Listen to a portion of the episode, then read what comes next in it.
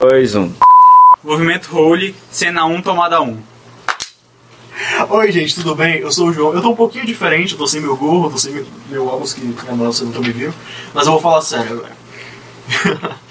Cara, o Holycast cresceu. Ele não é mais só um podcast, não é só mais um videocast, e a gente mudou algumas coisas, mas não se preocupa que nada muito drástico mudou. A gente vai continuar com nossos programas semanais, com os convidados, só que a, tempo, a primeira temporada do Holycast acabou e a gente vai dar início agora em outra parada que vocês não estão nem ligados.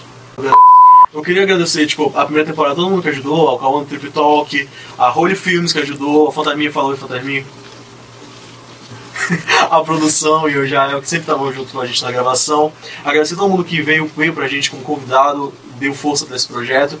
Mas, como eu falei no começo, a gente está crescendo. Uma das novidades que eu tenho pra falar pra vocês é a Holy Store.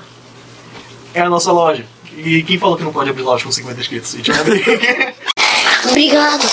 Obrigado quem se inscreveu no canal.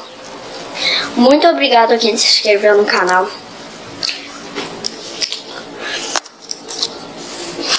Obrigado.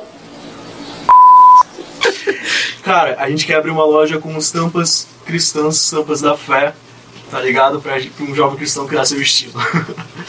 um, do, um dos outros, uma das outras novidades é o Holy Studio.